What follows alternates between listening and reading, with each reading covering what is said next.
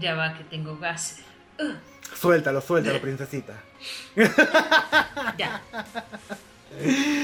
Bienvenidos al octavo episodio de Porque me da la gana. Yo soy Esteban Acecas y estoy en la compañía de... Lady, como Lady Diana, Carolina como Carolina de Mónaco.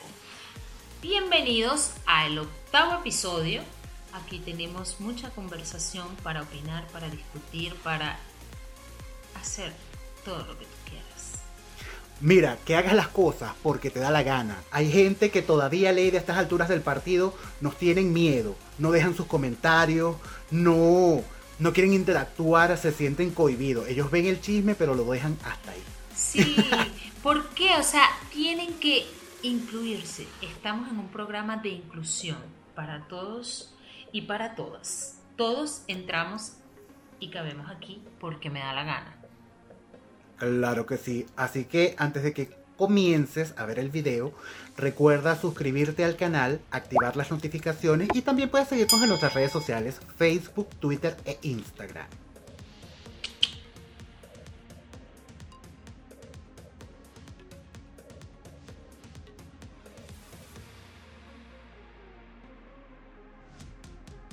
A partir de ahora voy a comenzar a utilizar pura ropa negra para verme más delgada.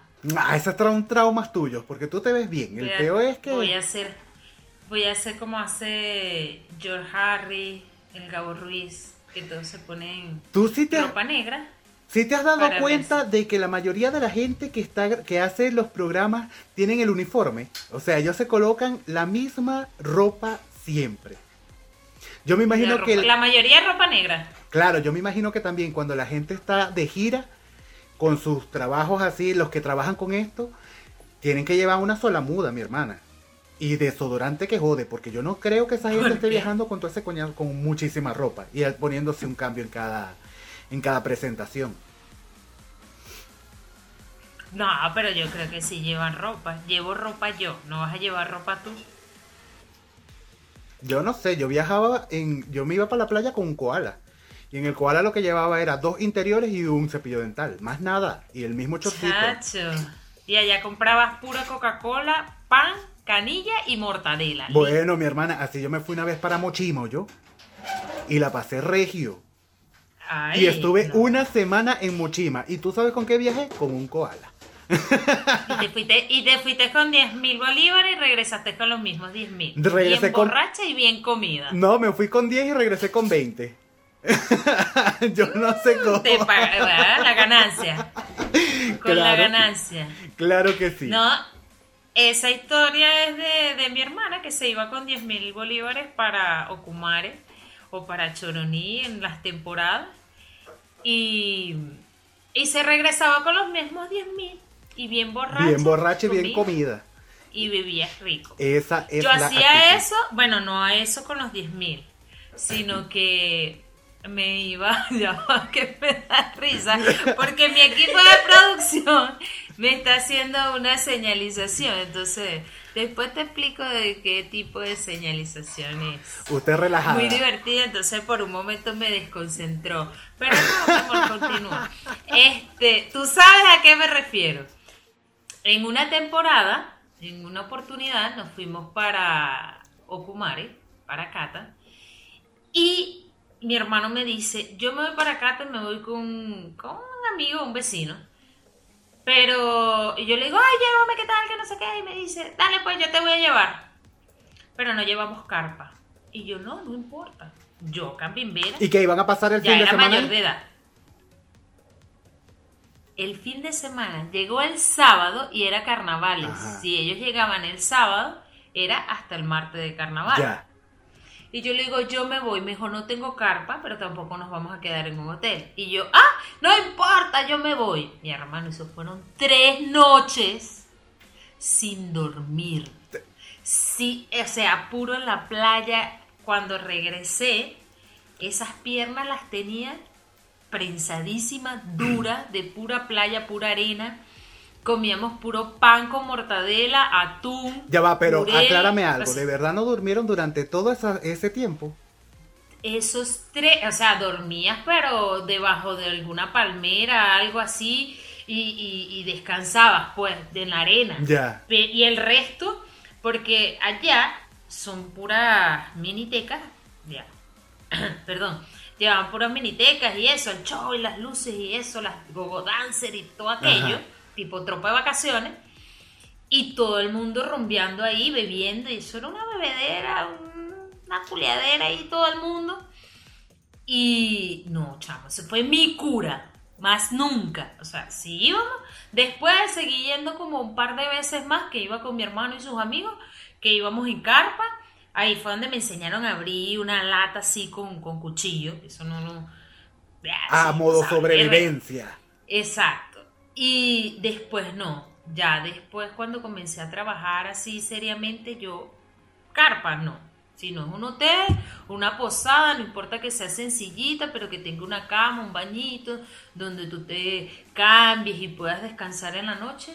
Si no es así, no me, tiré esa aventura. Bueno, después hice como dos, tres más con unas amigas, pero ahí sí nos quedamos en una casa. Me dijo, ay, vámonos para, vámonos para Kumare también, que casi todos mis amigos tenían playa, eh, casa en la playa. Modestamente. Y sí, o sea, pero no eran unos caserones, pero algo bien. Pero esta amiga se quedó en la casa de un tío que tenía hasta piscina en la casa. Y me dice, vámonos, venimos mañana, dile a tu mamá que venimos mañana. Bueno, me parece como cinco días después y esa vez llevé solo un bloomer, un short y el cepillo. Y listo. Más nada. Y efectivo para la botella de ron. Pasé. No, ni eso, porque esa gente, bueno, estaban económicamente estable. Y nada, llevamos un 5 litros de cartacho, de ese vino de blanco.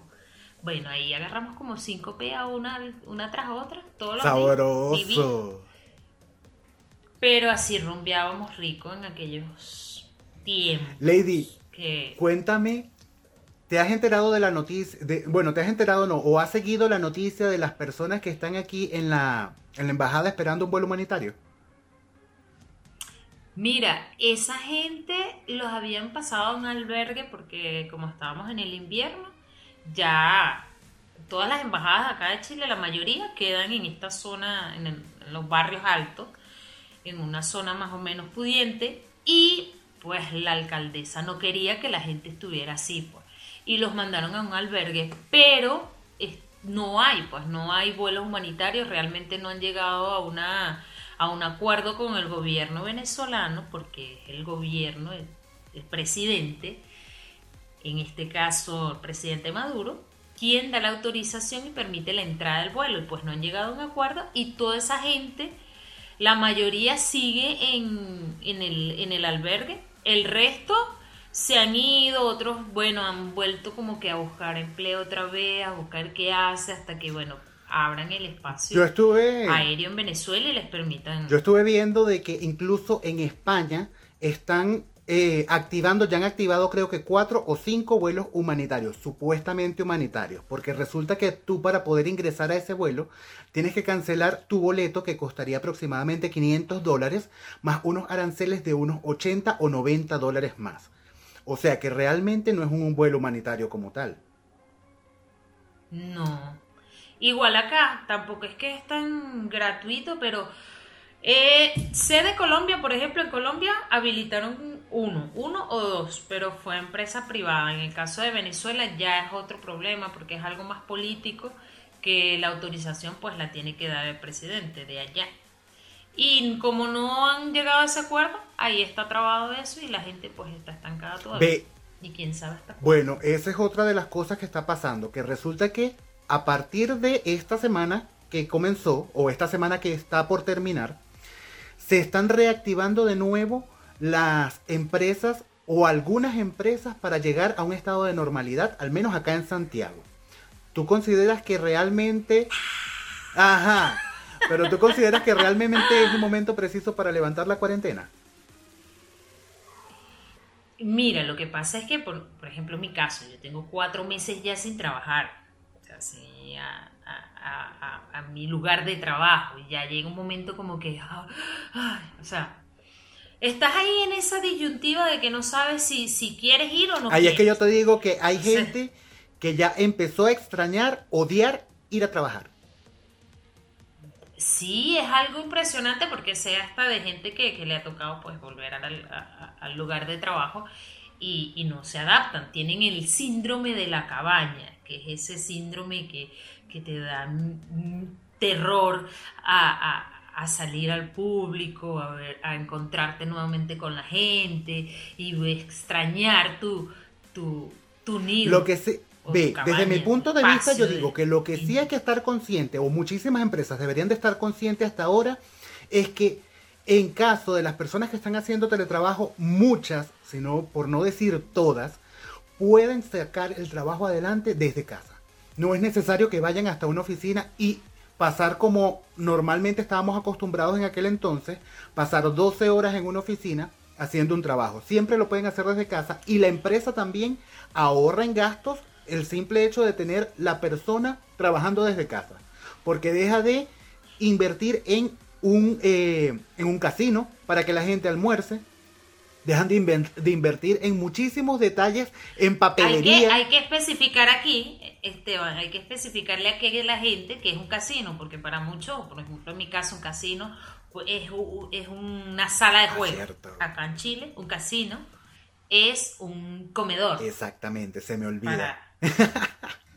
Continúa, disculpa la interrupción. No, pero es eso, o sea, que las empresas realmente, de hecho, hay empresas como eh, Facebook, Twitter, Google, Instagram, que ya han notado que realmente es factible tener a la persona desde casa, que ellos pueden hacer su trabajo desde allá. De hecho, muchas personas me han comentado también que les propusieron ya nuevos contratos de trabajo acá en Chile, donde ellos pueden, ah, van a asistir a la oficina dos o tres días a la semana y el resto van a seguir trabajando desde casa.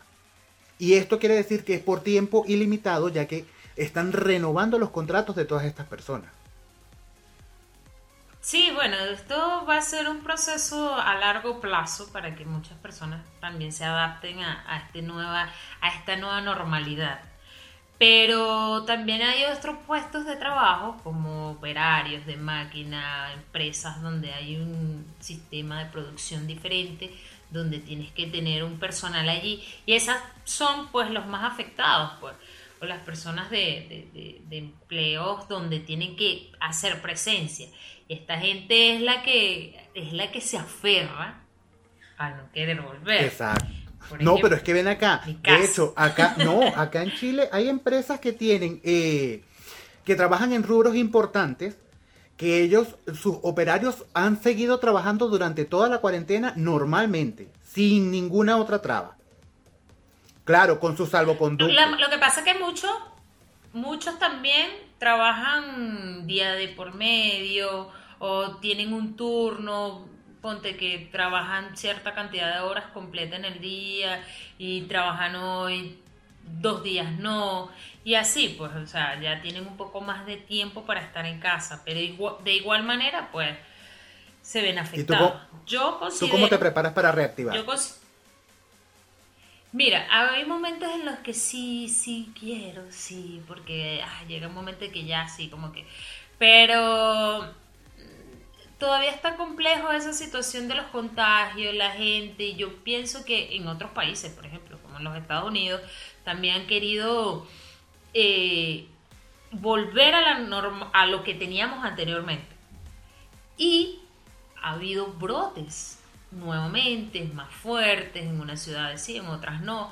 Pero, o sea, sería cuestión de ir probando y de ir bien. Yo te voy a decir algo. Eh, yo personalmente no tengo ni la más ni el más mínimo deseo de volver a la oficina, ¿vale? Tú sabes, después que ya yo tengo todo este poco de meses aquí en mi casa, levantándome igual temprano para hacer mi trabajo, pero desayuno aquí en mi casa tranquilo, me siento en el computador, saco el trabajo que tengo que hacer almuerzo realmente sabrosísimo y aquí tranquilazo en mi casa y que llega la hora de que terminó el teletrabajo, lo que hago es cerrar la computadora y ya estoy en la comodidad de mi casa de nuevo, prendo mi televisor y se acabó.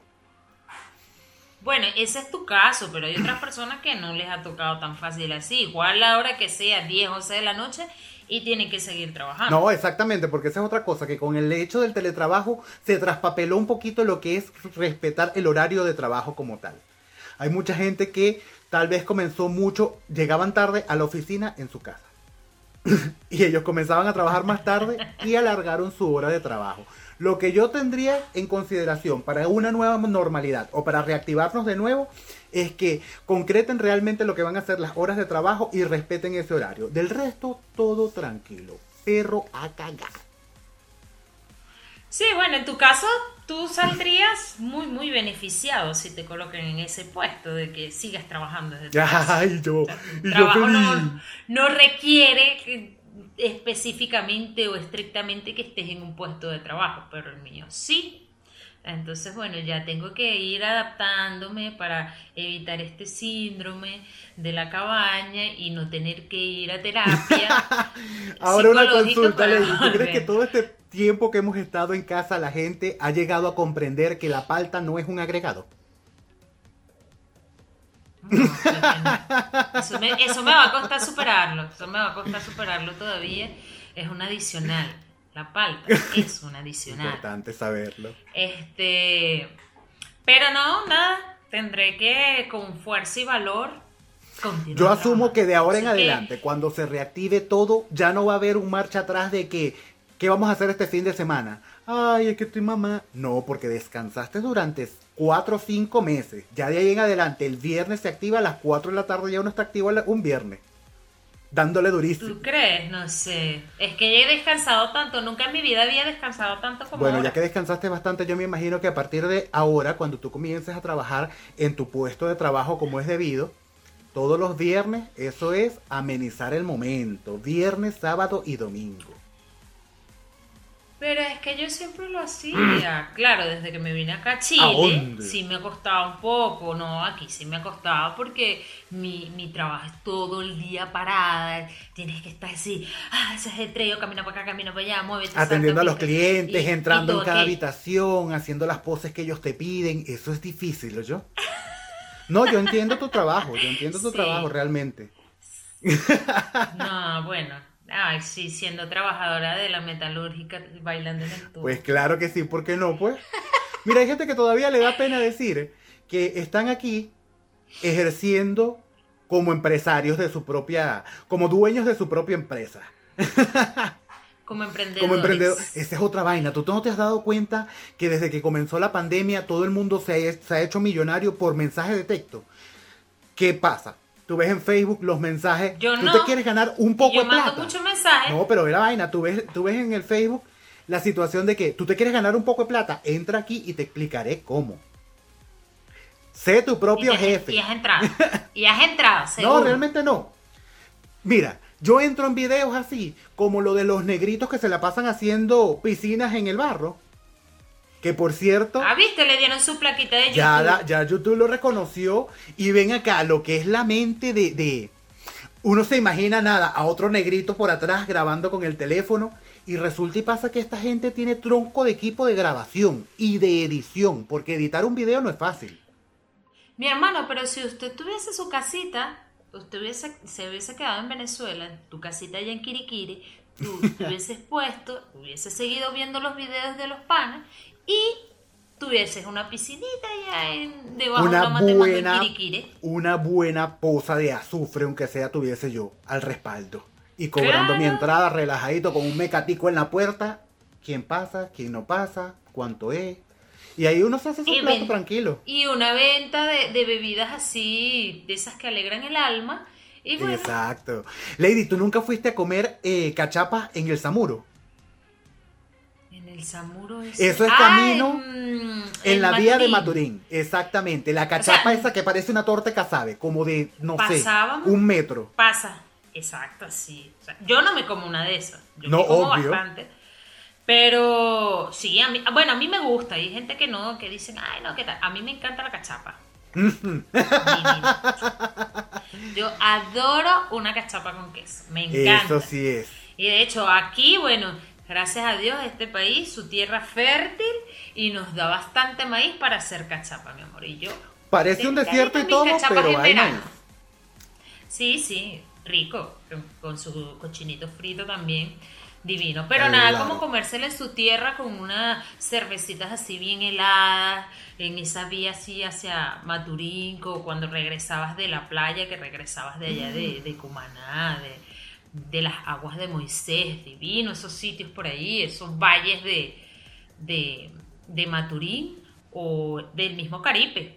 Riquísimo. Chama, y lo bueno, yo desde que llegué aquí no he vuelto a ver nunca un aguacate de verdad. Bueno, aquí son partitas, aguacatitos. Sí. Son bastante chiquiticos, pero son ricos. Igual, bueno, uno los disfruta. Hay cositas que son muy diferentes a las nuestras. Son va- chiquiticas, pero rendidoras. Con la pepita chiquitica, mi amor. A diferencia de nuestro aguacate que tiene la pepa grande. Ya, ya. No, pero de verdad, yo extraño ver un aguacate. Igual que extraño muchísimo el hecho de que caiga un palo de agua. Ay, sí, aquí las lluviecitas son tan... Lo que da es tristeza, que no te puedes sacar el cabello para pasar todo el día lloviendo. Y cuando llueve se inunda toda la ciudad. Pero bueno, nada que hacer, hay que adaptarse y acostumbrarse y irse adaptando a los nuevos cambios de acá de Chile, porque esta semana yo estoy cumpliendo tres años en esta tierra austral que me recibió con mi maleta llena de sueños y esperanzas y bueno, aquí vine a este país a... A cumplir Ah, tu sueño chileno. Hay algo que hay que aclarar también. La gente piensa que uno cuando está aquí en Chile y en nuestro caso y nos compramos una bicicleta para transportarnos es porque vamos a hacer una vida fitness, una vida completamente llena de energía, con juguito verde en la mañana, montándonos en una Bueno. bicicleta para ir a trabajar. Pero no, uno está haciendo eso es precisamente por la plata, mi hermana, porque el transporte aquí es carísimo. Bueno, en mi caso yo lo hago por las dos opciones. Una es Mm. La ahorrar, ahorrar, porque te, o sea, un mes completo y no pagas pasaje, bueno, te, te queda un dinerito bueno. Sí. El otro es porque, bueno, imagínate, cuánto no voy a tener que recorrer, cuántos kilómetros no voy a recorrer ahorita en lo que digan se levanta la cuarentena. Para todos lados voy a tener que andar en bici, porque imagínate, ya estoy usando pura ropa negra, porque en el episodio pasado, mi amor, apretadita, parecía una humita. Esa es otra cosa, mi hermana, ven acá. Te llaman mañana, bueno lady, mañana te reintegras a tu puesto de trabajo. Piensa nada más en el momento de ponerte el pantalón del uniforme. Ay, no, bueno, en ese caso no sufro, porque mi uniforme es holgadito así, cha, cha, cha, y no tengo que andar apretadito. No vas, a, no vas a notar el distanciamiento social entre los botones. No, no se nota. Ahí sí no voy a tener que andar con cuidado de sacarle un ojito a alguien, no. Pero sí en los jeans, pues, porque ya no, no me pongo muchos jeans, me pongo uno más que otro. Entonces, los jeans, la camisita, sí voy a estar apretadita. Tengo unos kilitos de más, a pesar de que en esta cuarentena me he puesto a hacer unos ejercicios, pero la comedera en casa es Yo he hecho también un ejercicio, yo hago así de uno, dos, uno, dos, uno, Ese es el dos. mejor. Mira, tan así que, este, ¿cómo va tu barriguita? Lo que te estaba diciendo de tu barriguita es porque en estos días estaba entre el tiempo libre y la cosa de la cuarentena, me puse a ver y vaina, y veo un tipo viendo las noticias y vaina, y veo un carajo, o sea, y me llama la atención, o sea, así con una barriga. Y me acordé de ti y me metí en la noticia para ver. Y cuando veo, es un chico, o sea, pero yo juraba que era un tipo, un hombre embarazado, algo así decían. Ah, La ya. noticia, hombre embarazado. Y yo, uy, voy a ver la noticia, porque con, con tanta tecnología que hay últimamente, yo dije, capaz preñaron a un tipo. Y no, es esta parejita, una pareja transgénero, que el chico era una chica y este está ti- tiene tuvo una relación con otra persona transgénero que era un chico y ahora es una chica. Esta Eso es agua de. Jamaica que sabe a tamarindo, pero es de piña. Es algo así. Ya. Ella se llama Dana mm, eh, Dana Sultán. Sultana. Es una modelo transgénero colombiana que bueno, se conoció con esta persona, con, con este chico, con Esteban se llama, por cierto. ¿Se llama Esteban? Se llama Esteban, eh, que es de origen puertorriqueño. Se conocieron, me imagino que por Tinder, en una de estas redes sociales. Y bueno, tuvieron una relación, se conocieron, Dana fue a conocer a Esteban y resulta que son transgénero, pero han mantenido su aparato reproductor. Mm. Ambos, tanto ella y él, o él o ella. Y salió embarazado este chico llamado Esteban. Bueno, yo creí que bueno, la- los avances tecnológicos habían permitido ya que un hombre se embarazara. Pero visualmente me causó ese shock eh, visual y yo dije, ay no, lo lograron. Pero no, No, pero yo me imagino que el choque es visual, porque realmente tú ves las facciones de un hombre con su tronco de barriga. Sí, entonces te crea ese shock visual así como que, ¿tú qué es esto? O sea, estas personas son de género fluido, que pueden estar eh, con hombres o con mujeres y bueno, decidieron aparearse y tener una familia. ¿A ti personalmente eso te genera un choque? ¿Ver esa- ese, ese tipo de, de relaciones así? O no el tipo de relaciones, sino el hecho de que un hombre esté embarazado. O O, sea, un no hombre sé, transgénero esté embarazado. Es que es una mujer, básicamente pues físicamente es un hombre, porque es bastante masculino, si lo ves físicamente, pero... Biológicamente internamente, sigue siendo una mujer. Biológicamente sigue siendo una mujer y tuvo un embarazo totalmente normal, a pesar de que siempre le, le colocan tratamientos hormonales y esto puede afectar ese, la reproducción, pues. Pero sí, eh, en el momento que vi la imagen del hombre así con la barriga, yo dije, berro, ¿que le creció durante la cuarentena o qué? Y me metí a ver la noticia. Cuando vi la noticia, pues me di cuenta que era una persona transgénero.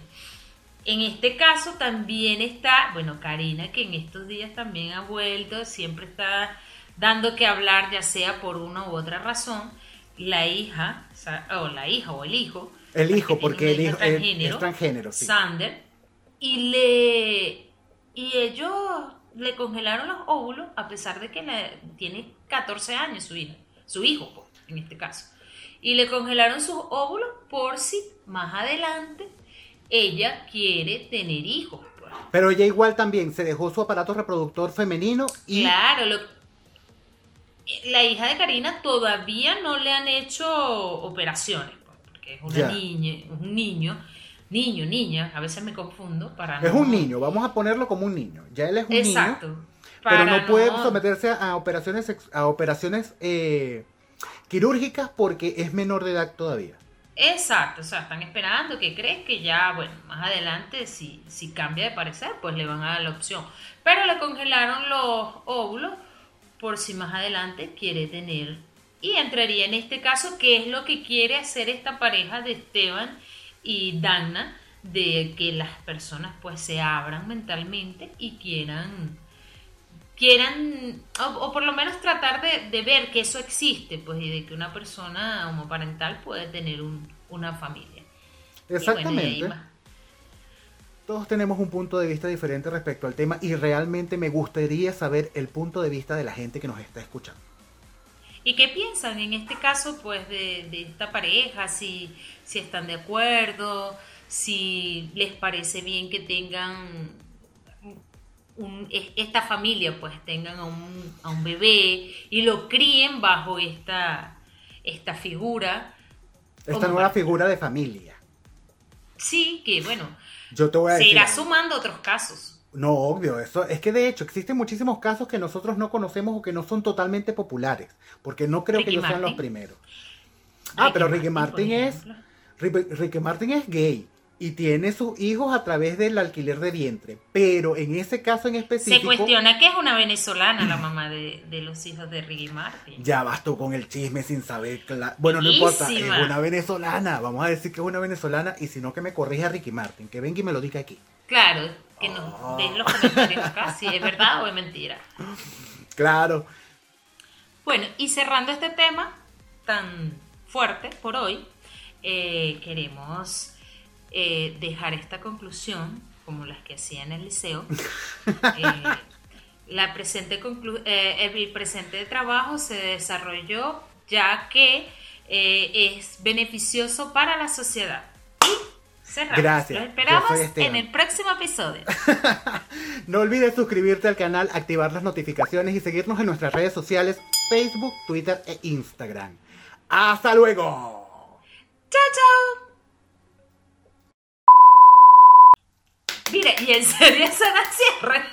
Sí, ese va a ser el cierre. Yo te dije que te lanzaras una y tú te lanzaste esa. Esa fue.